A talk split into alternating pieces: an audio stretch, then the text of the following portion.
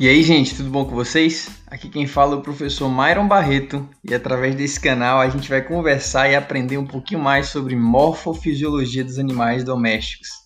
Chega mais, chega junto!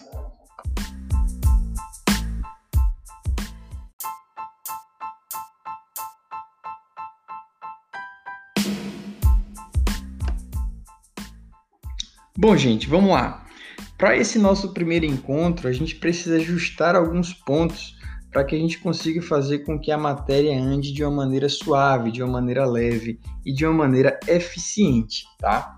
Primeiro ponto é, nossa matéria ela vai trabalhar com a morfofisiologia, então, consequentemente, nós vamos mexer com a parte anatômica e com a parte fisiológica, que no meu ponto de vista é a melhor maneira da gente conhecer as estruturas, conhecendo tanto as estruturas de fato quanto o seu funcionamento. A partir daí a gente consegue fixar o assunto com mais eficiência, tá? Dentro dos nossos assuntos, dentro do leque de assuntos que nós vamos aprender durante o semestre, nós vamos trabalhar inicialmente com o sistema digestório, tá? O sistema digestório nós vamos subdividi-lo em três etapas, né? A parte inicial do sistema digestório, trato digestório superior, a parte intermediária, onde nós vamos trabalhar com a parte de principalmente de estruturas de estômago, onde nós vamos abordar bem e entender o que é um poligástrico, o que é um monogástrico, tá? E a parte é, intestinal, que seria a parte final do sistema digestório, tá bom? Depois disso, a gente vai trabalhar com sistema respiratório, tá? Subdividido em sistema respiratório do trato, no trato respiratório superior e trato respiratório inferior, tá? Claro que sempre abordando as diferenças entre as nossas espécies, né?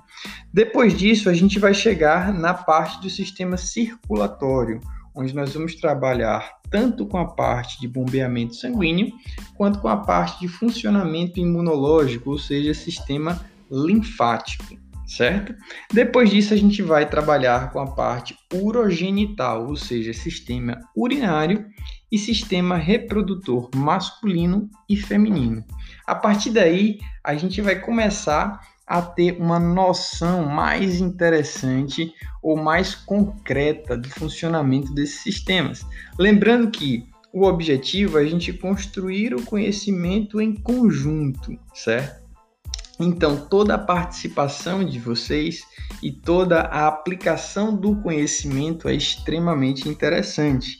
A gente vai tentar trazer alguns vídeos, principalmente mostrando nos animais em vivo, né, quais são as estruturas anatômicas que a gente tanto fala durante as nossas aulas, tá bom? Espero que seja é, uma experiência agradável e espero que a gente possa aprender bastante em conjunto, tá? Aguardo vocês nos próximos encontros. Valeu, gente. Grande abraço.